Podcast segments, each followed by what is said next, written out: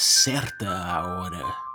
É dado o último gole na cerveja cerimonial conhecida como Biergotten, densa como a noite e misteriosa como uma tumba, para bons presságios na exploração da região de mesmo nome, que guarda os jazigos dos titãs, seres primordiais anteriores aos próprios deuses, por eles sepultados.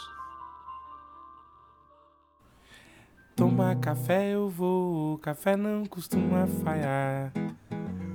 Tomar café eu vou, café não costuma falhar.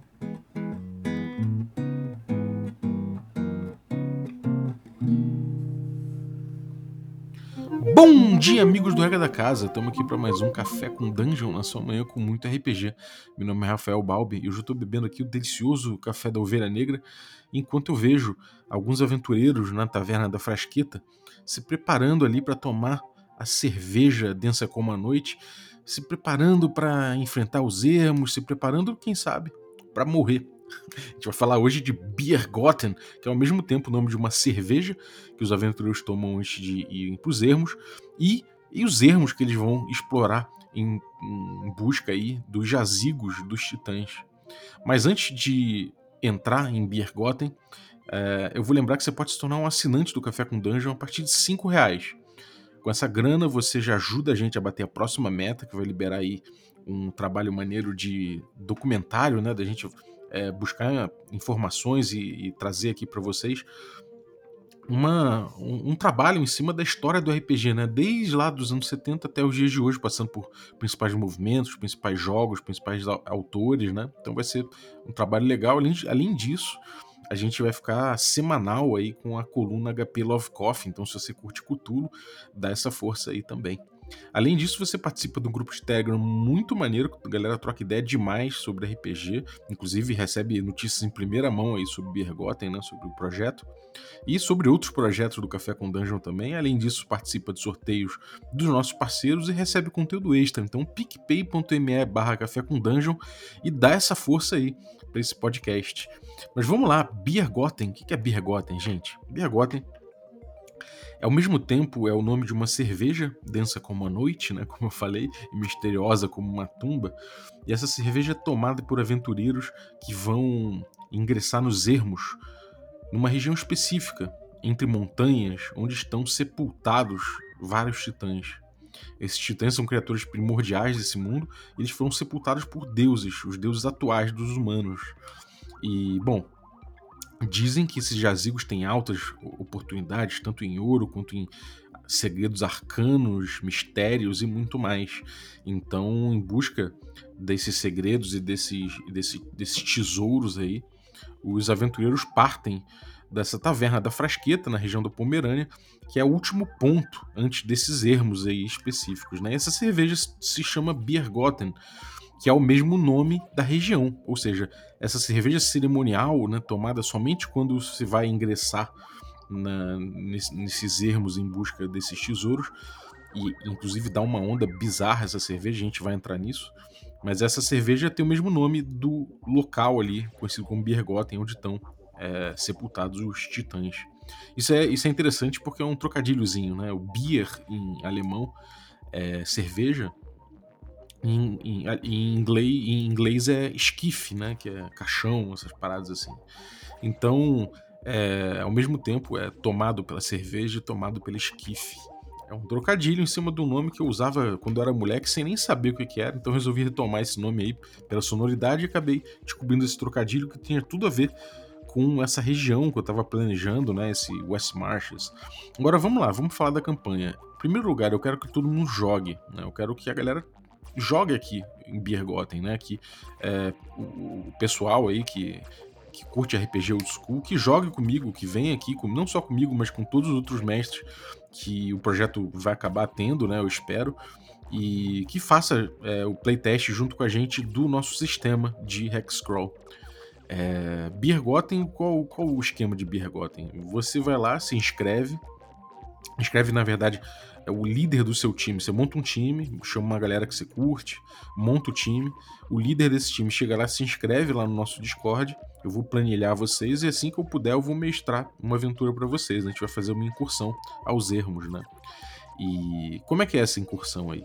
Bom, a gente vai fazer sempre o mesmo ritual. A gente começa na vila da, da Frasqueta, na região da Pomerânia, e a gente sai. Né? No mesmo dia vocês têm que sair e voltar. Ou seja, se a gente combinou o jogo de 9 até meia-noite, 9 até meia-noite os seus personagens têm que sair e voltar. Né? Obviamente que pode passar 3 dias em game, pode passar 5. O que importa é que vocês tenham noção desse, desse ritmo de jogo, né? E possam ir e voltar. É, se vocês não voltarem, vai ter um save intro de morte. Se falhar o save intro, todo mundo morre. Se passar no save intro, a gente rola uma tabela para ver o que, que, você vai perder. E é para ser dura a tabela. Você pode perder um membro, você pode perder é, equipamentos importantes, você pode perder é, atributos, enfim, é uma coisa para ser dolorosa, né? Ainda que não necessariamente mortífera. É, provavelmente será porque a gente vai dar penalidades para esse save intro de acordo com a distância que você tiver de casa. Então, cara, se você parar nos ermos bem distantes, é quase certo que você vai perder o personagem. Isso aí é para estimular justamente é, sessões episódicas, né? Ou seja, você, você vai e volta, aquela história tá autocontida, é uma sessão.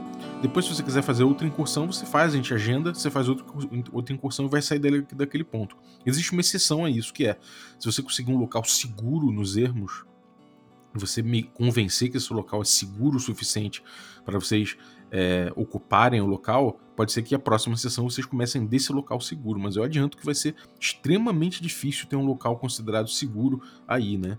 Então, inclusive, isso envolve construir alguma coisa, de repente construir defesas, me convencer de que realmente vocês têm como, como manter aquele local ali, se alimentar naquele local, passar um tempo ali é, tranquilo naquele local até, o próximo, até a próxima sessão. Então, isso vai ser a exceção, né? Fora isso, é, isso estimula que os jogadores se juntem, né? não somente um grupo, mas vários grupos se juntem para de repente buscarem construir alguma coisa, construir um forte, alguma, algum ponto avançado para alargar um pouco, né, para fazer um pouco a, o ponto de partida ficar um pouco mais longínquo, né? Ainda que não se possa abrir mão exatamente da cerveja, da Biergotten, que é ritualística, cerimonial e de fato ela tem poderes, né? É, ela tem reflexos no jogo. Quando os personagens partem para Birgotten, eles tomam essa cerveja, que também é chamada Bergotten, tem um cerimonial, o povo da frasqueta se reúne, faz cânticos e tal, enquanto o grupo deixa a vila, e o grupo vai ter efeitos né, dessa cerveja aí em cima de si. Então a gente tem uma tabela aqui de muitas entradas aqui. Então pode ser que caia que os personagens têm visões sobre um titã né, e, e, gozam do efeito de um, de um, de um efeito mecânico até. Pode ser que o personagem sonhe com um item mágico, com um tesouro, pode ser que o personagem fale com plantas, pode ser que o personagem levite durante um tempo. Então, é, esse, esse efeito da Bergotten pode ser nocivo ou pode ser favorável, né? Isso vai, é, é, na verdade, isso é o destino que vai dizer, que vai sorrir para os personagens ou não. É, isso é uma coisa curiosa, porque é para alterar, inclusive, o jeito de mestrar, né? Cada sessão, dependendo do efeito da Bergotten, a gente pode mestrar de uma forma específica. Eu posso mestrar, de repente, falando muito mais das texturas das coisas, porque vocês estão tendo uma certa alucinação e vendo muito mais, percebendo muito mais a textura das coisas do que exatamente as formas das coisas, né? Então isso vai impregnar um pouco a descrição das coisas, porque existe esse tom lisérgico até passarem os efeitos da Bergotten com o tempo, né? Obviamente, se você passar uma viagem de quatro dias, muito difícil que fique em quatro dias, mas de repente um diazinho você vai ficar sob o efeito da Bergotten. É, dizem que quem não toma Bergotten aí se dá mal. Né? Todo mundo que voltou da frasqueta, pra frasqueta dos ermos tomou Bergotten. Quem, nunca, quem não toma Bergotten nunca volta, isso é certo. Não quer dizer que se você tomar a Bergotten, você vai voltar. Mas é uma chance maior, né? Então existe essa superstição aí, ou quem sabe, uma, essa ciência a respeito da Bergotten.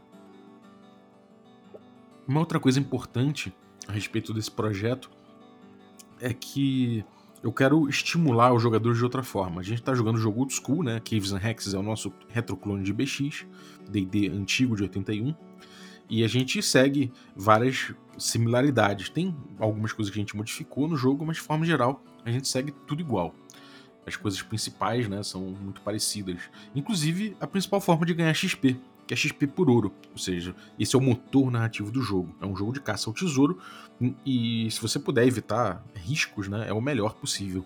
É a melhor opção possível. Então, se você encontrar uma toca de monstros e tem um tesouro ali dentro, se você encontrar um jeito de tirar os monstros ou passar pelos monstros despercebido e trazer o tesouro, é o melhor cenário possível. Mas isso é uma coisa muito específica.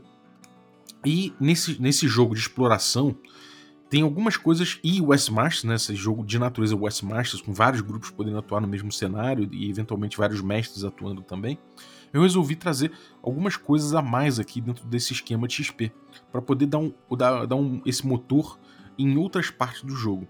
Primeira delas é, é, é, voltar, né? Por conta dessa coisa que eu falei, da importância de ser episódico, né? O jogo. Então, quem vai para os ermos, de fato, quem sai da região da Pomerânia, quem realmente se joga nos ermos e volta, adquire respeito, né? Não somente o ouro, voltar com ouro como um, um, um soldado, um, um, oficial romano que volta de campanha cheio de ouro e prestígio, com o pessoal jogando pétalas de rosa em cima dele, não é somente o ouro que vai dar isso.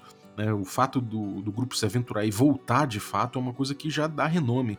Então, 50 XP só por sair aos ermos e retornar. Você também vai ganhar XP por exploração em si. Né? Então você vai ganhar 100 XP por personagem, por feature, né? ou seja, por, por um elemento principal de cada hexágono descoberto não de uma área não civilizada. Obviamente os jogadores não sabem onde estão os hexágonos, o mapa de hexágonos só eu vejo. Os jogadores podem mapear de, de acordo com o que eles quiserem, mas eu não vou dizer se estão entrando no hexágono, se estão saindo do hexágono, isso aqui é um feature específico no hexágono, mas eles vão ganhar XP por, por, por feature descoberto de um, de um não civilizado, 100 XP cada personagem. Além disso, quer dizer, isso estimula que os jogadores busquem né, explorar aquele hexágono, não necessariamente passar reto.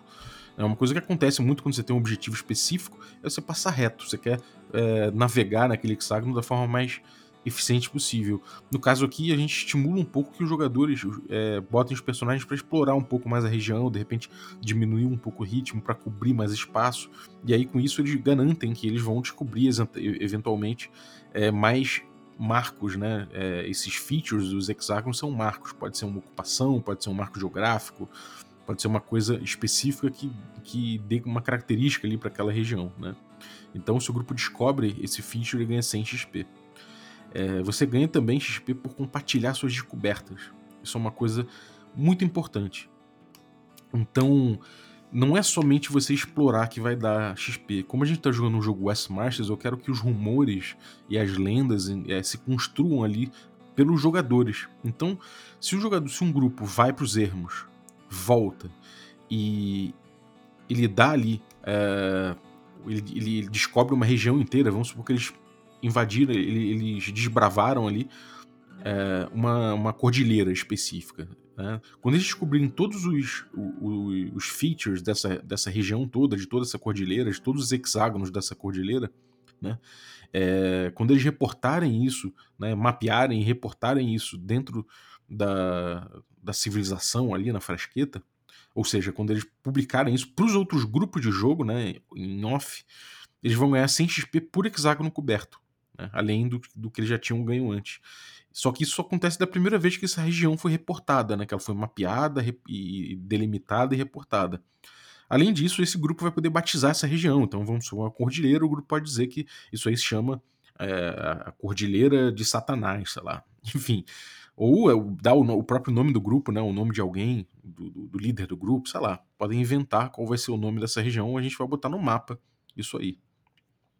Além disso, o grupo ganha XP trazendo notícias para a civilização, não somente mapa, né, não somente é, delimitar uma região, mas trazer rumores. Por exemplo, 100 XP por rumor dos ermos levado à civilização. Isso quer dizer, se você chegou e descobriu, por exemplo, que existe um rio muito forte mas que se você andar um, uma hora a partir de determinado ponto rio acima, você vai encontrar um alagado que é muito tranquilo para atravessar. Isso é uma, é uma informação muito relevante. Isso pode ajudar outros grupos, né? pode facilitar a jornada deles, pode evitar que eles corram menos riscos. Então isso vai valer 100 XP, esse rumor. Quando você trouxer esse rumor, quando seu grupo trouxer esse rumor, os personagens ganham 100 XP por isso. Além disso, é, se você é, quiser, você pode botar um, um rumor falso, inclusive. Né? Eu não vou controlar isso, não vou controlar se aquele rumor é verdadeiro ou falso. Ou falso. Mas se alguém provar sua informação falsa depois, vamos supor, um grupo chegou você falou que tem uma caverna cheia de ouro em determinado local. Se algum grupo vai lá e não tem uma caverna cheia de ouro ali, o grupo pode voltar na cidade e falar: então, essa, é, é, esse rumor aqui é falso. Né? E isso vai fazer com que o grupo que botou o rumor falso não consiga mais ganhar XP por rumores, até que ele consiga mudar a reputação dele, trazendo três rumores corretos sem recompensa, ou seja, ele vai trazer um rumor sem recompensa, depois traz outro sem recompensa, depois traz outro sem recompensa. Quando esses três se provarem verdadeiros, aí esse grupo volta a ganhar XP por, por, por rumor. Além disso, é, o grupo pode ganhar 300 XP por localização de um jazigo de um titã reportado à civilização. Então, se o grupo volta e fala: Olha só, existe um jazigo de um titã em determinada região, a gente viu, é assim, assim, assado, e outro grupo vai lá e confere, isso aí gera 300 XP. Fora isso tudo, vamos supor que você deu a localização de um jazigo de titã para um grupo, para os grupos, né, de forma geral. Um grupo, um outro grupo foi lá explorar a região e voltou com tesouro. Esse tesouro que esse grupo voltar, ele, ele, você vai pegar um valor dele para você que trouxe o rumor, você vai ganhar um, uma porcentagem desse valor de gold em XP. Isso é para estimular justamente que você possa é, que, é, reportar, né? que reportar uma coisa seja interessante, não você guardar para você essa informação com medo de outra pessoa é, lutear esse local. Então você vai ganhar XP sobre isso. Então, é, se você souber, por exemplo, de três rumores que, que deem frutos em termos de tesouro para outros grupos, ainda assim você vai ganhar bastante XP. Então pode ser uma coisa interessante. Bom, fora isso tudo, né, a gente aí está trabalhando para é, estimular isso tudo com grupos, né? Então, os grupos de, de Telegram, a gente tem um grupo de Telegram eu vou receber esses rumores e eu vou transmitir para esse grupo de Telegram onde eu quero que os jogadores fiquem.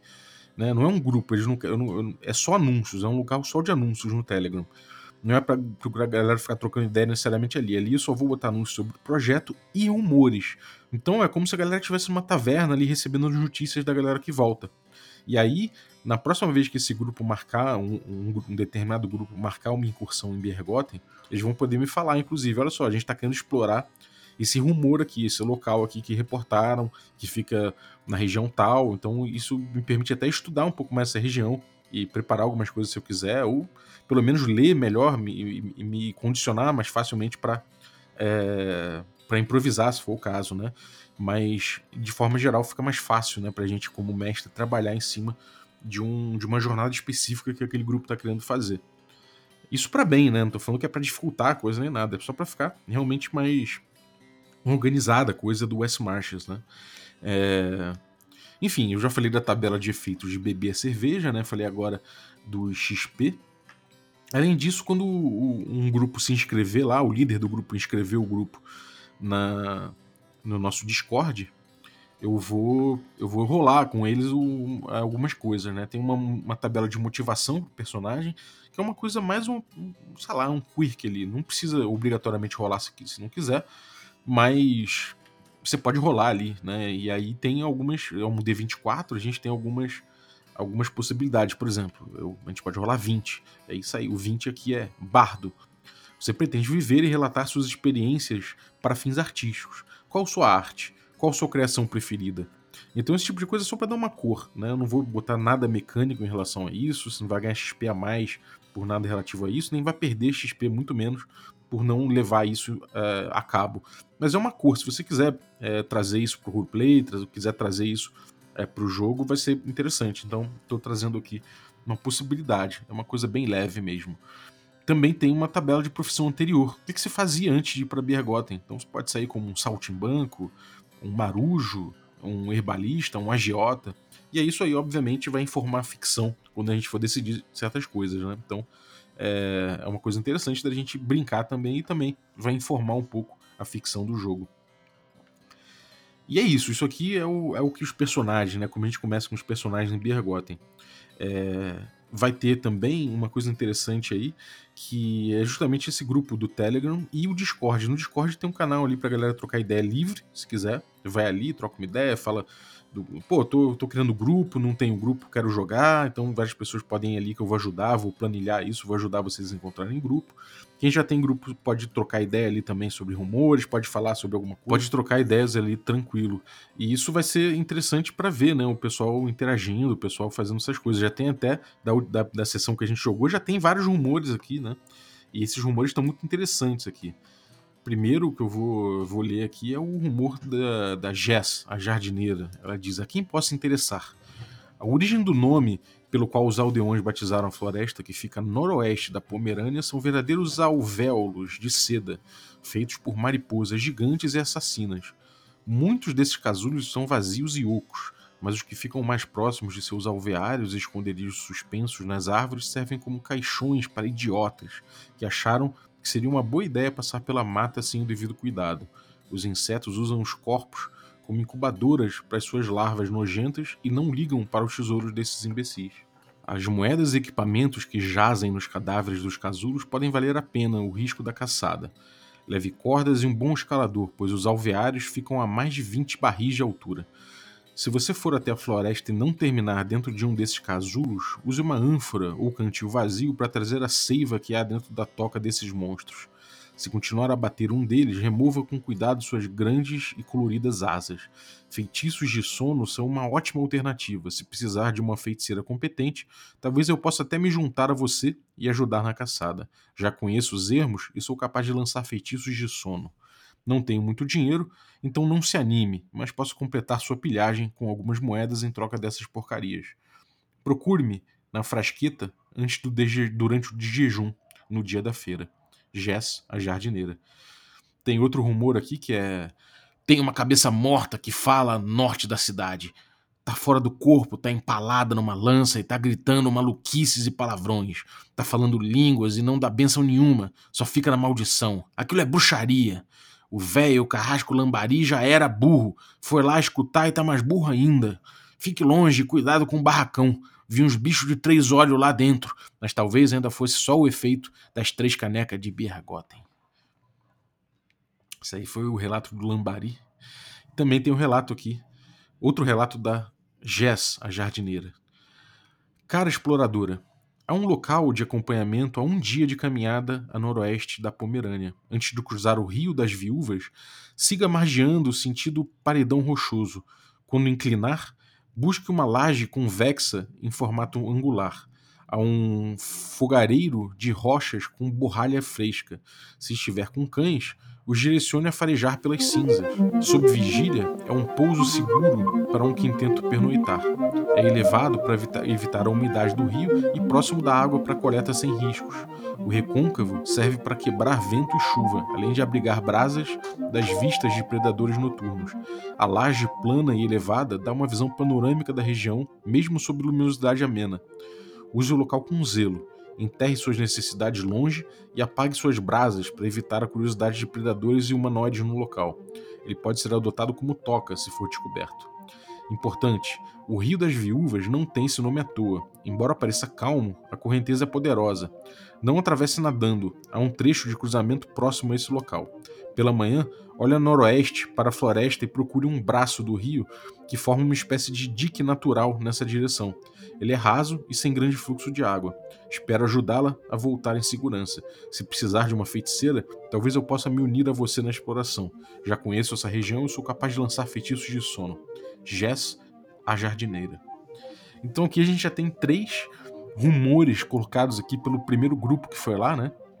Que foram os capitalistas sem capital, foi o Carlinhos Malvadeza, Bruno Cobb, que no caso aqui é Jess, o, foi também o, o Lambari, né, que foi o Tito, teve também o César e o Gabner jogando isso aí. Então foi bem legal, cara, foi uma sessão bem gostosa e eu posso dizer que a gente está chegando numa fórmula muito interessante pro Hexcrawl com a nossa com, com Caves and Hexes.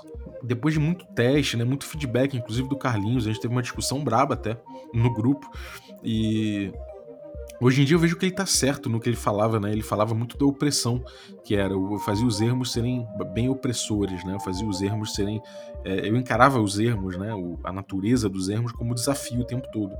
E de fato, ele falou uma coisa correta e que, olhando agora, realmente eu não preciso levar tanto a ferro e fogo o desafio dos ermos.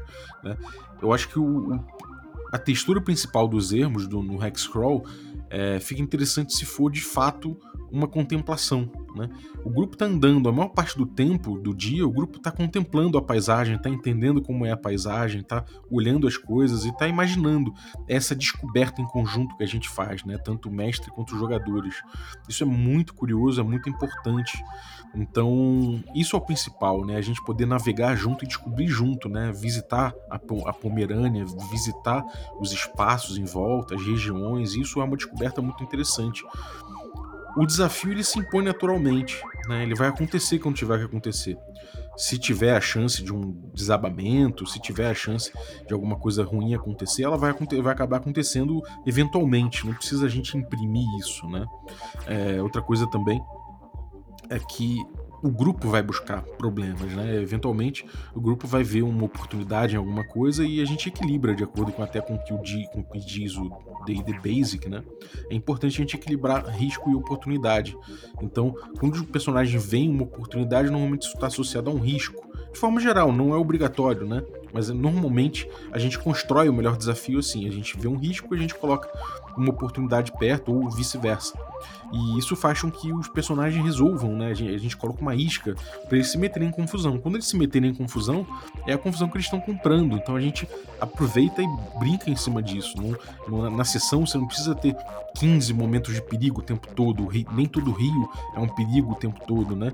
Claro, você tem questões de navegação, né? Pô, pode ser importante a galera escolher não cruzar um rio, de repente é, é, seguir rio acima para tentar encontrar um val como disse ali a Jess, a jardineira, né? É, então, esse tipo de coisa é interessante. Isso tudo, isso tudo dá opção de navegação para o grupo. O grupo vai conhecendo o ambiente e vai tomando decisões a respeito disso, o que faz ter significado. Né? A exploração tem significado a partir desse momento. Não é somente eu descrevendo como um Tolkien, descrevendo o ambiente, as árvores. Não, não é. Essas descrições elas têm uma função que é justamente o grupo se entender navegando, se entender descobrindo aquele, aquele local e interagindo com isso. Essa interação é muito importante. Então, escolher onde é melhor dormir, será que vale a pena passar mais uma hora tentando encontrar um lugar para dormir ou dormir no local ruim, né? E o que, que pode trazer dormir num lugar num local ruim? Esse tipo de coisa é muito interessante de se explorar. Então, é o que, é o que eu senti na última sessão e que o sistema do Caves and Hexes me permitiu trabalhar isso de uma forma muito tranquila porque não me está trazendo uma, um peso mecânico muito forte nessa navegação, né? Não é a todo momento que eu fico pedindo rolagem de dados e o sistema não pede isso, né? O sistema me traz parâmetros para eu decidir, eventualmente, quando pode dar problema alguma coisa, como eu posso resolver determinado problema, é, porque ele me dá ferramentas, mas ele não me dá procedimentos fixos que eu tenho que seguir o dia inteiro, todo dia, né? Eu, o que eu faço é controlar mais o tempo, entender a marcha do grupo, né? Entender o ritmo de viagem. Bom, vocês estão entrando na floresta, o ritmo diminui, então cada hexágono, eu penso para mim, vai demorar em vez de duas horas, vai demorar duas horas e meia ou até quatro horas para eles passarem por ele. Então eu tenho um HP do dia, né? Então vai lá do, de 0 a 24 aliás, de 1 a 24, eu vou lá botando. Então tem um, passou uma hora aqui, passou mais três horas, eu vou botando. Quando chegar no 24, eu sei que tá chegando na meia-noite, né? E eu sei que, obviamente, o grupo tem que dormir pelo menos 8 horas, então a gente desconta ali é, 4 horas desse dia, mais 4 horas do dia seguinte, né? E aí começa a jornada às 6 da manhã, sei lá, ou 4 da manhã, 4 e meia, dependendo da decisão do grupo, né? É, isso é muito curioso, isso é muito legal, né? Então eu também faço minhas rolagens ali no início do dia, de encontro randômico, vejo o horário do dia que vai sair sair, guardo essa informação, guardo essa, essa rolagem, né, como prep para mim. E quando o grupo estiver chegando nesse horário, né, é, eu vejo onde o grupo tá, como que o, que o grupo tá e, e, utilizo ali a, a criatura que saiu, né. Então isso é uma coisa importante de se fazer ali, é uma coisa legal da gente, da gente trabalhar durante o jogo. É, só que de um jeito muito leve, né? não é um procedimental pesado, é um procedimental leve. Então isso me permite, como mestre, é, participar dessa exploração, dessa descoberta com eles e me maravilhar, né, com o próprio com essa descoberta, com esse é, com essa contemplação da natureza ali, né? Eu imaginar isso junto com eles é muito gostoso. E se eu fico muito preso num, num, num procedimental pesado, muito preso em rolagens o tempo todo pautando aquele jogo, eu acabo ficando pouco livre para justamente para imaginar isso, para flanar com eles naquele espaço, né? E foi o que eu senti. O jogo fica leve, fica intuitivo, fica rápido, não tem um procedimental pesado, então eu pude brincar com eles ali, eu pude me sentir dentro daquele grupo de amigos desbravando um terreno desconhecido, de, é, um terreno maravilhoso, cheio de possibilidades e cheio de, de coisas doidas, né? Por exemplo, mariposas gigantes e, e seus casulos imensos. Então foi muito gostoso jogar. Eu espero que você curta também, obviamente. É o estilo é old school, é um estilo de gestão de risco. Junto disso tem essa coisa contemplativa, então não é um jogo de, de necessariamente com ação o tempo todo, vai ter muito momento de contemplação, de da, da galera imaginar os locais, da gente da gente se sentir ali numa road trip, né, praticamente. Mas também tem, obviamente, coisas interessantes ali, exploração, vamos explorar o máximo possível, vamos tentar é, descobrir os erros, descobrir é, rumores, vamos tentar ver onde tem, onde pode ter tesouro, onde pode ter um jazigo de um titã. Né? O surreal começa a impregnar quanto mais próximo de um jazigo, né? E você vai percebendo isso principalmente com, a, com, efeito, com os efeitos da Biergotten. Então, depois, quando terminar toda essa experiência, você ainda volta e você ainda interage durante a semana com os outros aventureiros, né? Compartilhando informações e ganhando XP por isso. E isso pode trazer outros grupos a resolverem também entrarem na sua na sua aventura, né? Compartilharem a aventura com você em outras sessões que eles vão fazer e tudo mais. Então isso é muito gostoso. Eu espero que você tenha vontade aí, que você, que você resolva embarcar se você quiser é só contar com a minha ajuda, cara. Pode entrar aí no, no, no Linktree, eu vou deixar um Linktree agora aqui na descrição do episódio. Você pode entrar lá que vai ter o link pro, pro Telegram, onde eu vou botar todos os anúncios de Bergotten e os, uh, os, os os rumores, né? Me falhou a palavra, vou botar os rumores. Vai ter também o nosso Discord do Regra da Casa, onde você vai poder entrar lá na seção de Bergotten e se inscrever, ver as informações de jogo e tudo mais, tá lá. Além disso, tem também o link do YouTube do Regra da Casa para você poder olhar o, o, jogo, né? Que já, a gente já jogou e gravou, que a gente streamou. Obviamente, nem todo grupo vai precisar streamar. Se o grupo não quiser, se pelo menos um integrante do grupo não quiser streamar, a gente não streama. Mas se o grupo todo quiser streamar, a gente streama a sessão. Vai ser legal, vai ser interessante botar lá no nosso YouTube. E já tem uma sessão gravada lá, com esse grupo que eu falei, os capitalistas sem capital, que fizeram uma sessão muito divertida ali. Eu adorei como eles jogaram. Então, você pode ir lá no YouTube do Regra da Casa e vai ter também o link, obviamente, aqui do Café com Dungeon, que você já conhece. Então, você provavelmente não vai usar esse link, mas tá o link lá, porque, obviamente, eu vou passar esse link em outros, em outros meios, né? E aí eu quero que a galera possa ouvir o Café com Dungeon porque durante as edições do Café com Dungeon, não necessariamente edições de Hexcrawl ou de Bergotten ou de Caves and Hexes, mas qualquer edição do Café com Dungeon, eu posso soltar alguma coisa aqui sobre Bergotten. Então, é isso aí. Mantenha-se antenado, fica de olho se você curtiu manda um salve aí, é, usa o Linktree, chega nos nossos canais, manda um salve, fica de olho, porque tem crescido bastante a coisa. O Pedrinho que é meu amigo do Rio, tá, tá no projeto fazendo o cenário junto comigo, então, cara, é um cara muito legal, ele faz já fez Jack Scroll na vida real, um cara que já explorou os ermos aí, porque trabalhou com biologia, ecologia, já, já teve treta com onça, então é um cara que é manjado disso e que gosta muito de old school, bate muito bem bola comigo, assim, eu bato muito bola, muita bola com ele também, a gente é, é parceiro de longa data, então é um cara que, que manja, e o João Burlamac também tá ajudando a criação disso aí, né, ele tá lá fazendo esse jogo com a gente. E, enfim, o Pedrinho vai mestrar também. A gente, com o tempo, a gente vai solidificando a nossa, a nossa estrutura para poder abrir para mais mestres, eventualmente, e ter mais gente participando desse projeto com a gente. E é isso, né? E no final de tudo, de muito tempo de jogo, depois de explorados os, os jazigos dos titãs, depois de evoluído o jogo, aí a gente espera chegar a várias e várias e várias sessões de jogo testando o Hexcrawl do nosso Caves and Hexes. Obviamente, a gente pode ter hotfixes, a gente pode ter atualizações a gente vai reportar tudo à comunidade, obviamente, com o feedback de vocês. Então, além de participar da campanha, você vai estar participando dos playtests do nosso sistema. Então, bem-vindo a Biergotten. vamos tomar essa cerveja e caçar uns titã. é isso. Valeu, muito obrigado por você que ficou vindo aí até agora. Não se esqueça de participar, cara. Se você quiser, inclusive, também me achar nas redes sociais aí, é, para trocar uma ideia sobre isso antes de, de, se inscrever alguma coisa. Se você precisar de ajuda para achar grupo, pode botar lá no, no, no, Discord que eu vou planilhar tudo, vou ajudar vocês a encontrarem é, os times. Então, tamo junto. É isso aí. Obrigado pela tua audiência. Obrigado também aos nossos assinantes, a galera que torna possível essa aventura. Então, eu vou agradecer aqui é, os nossos assinantes de Café Expresso. Dentre eles aí, vou agradecer o, o Gabriel Stup. Muito obrigado, Gabriel. Agradecer também aos nossos assinantes Café com Creme. Então, vou, vou agradecer aqui também o o Diego Leite da Cunha, muito obrigado, Diego, pelo teu apoio. E agradecer aqui os nossos assinantes Café Gourmet, Abílio Júnior, Adriel Lucas, Bruno Cobb, Caio Messias, Daniel Melo, Denis Lima, Diego Sextito, Erasmo Barros, Franciola Araújo, Gilvan Gouveia, Jean Paz, Marcos Paulo Ribeiro, Marcelo Craven, o Matheus Guax, a Pati Brito, o Pedro Cocola, o, Rafael Caetano Mingo, o Rafa Cruz, o Rafa Garotti, o Ricardo Mate, o Rodrigo de Lima Gonzalez e o Tito. Galera, muitíssimo obrigado pelo apoio de vocês, um abraço e até a próxima. Across the alley from the Alamo lived a pinto pony and a Navajo who sang a sort of Indian Idaho to the people passing by. The Pinto spent his time a swishing flies, and the Navajo watched the lazy skies. And very rarely did they ever rest their eyes on the people passing by.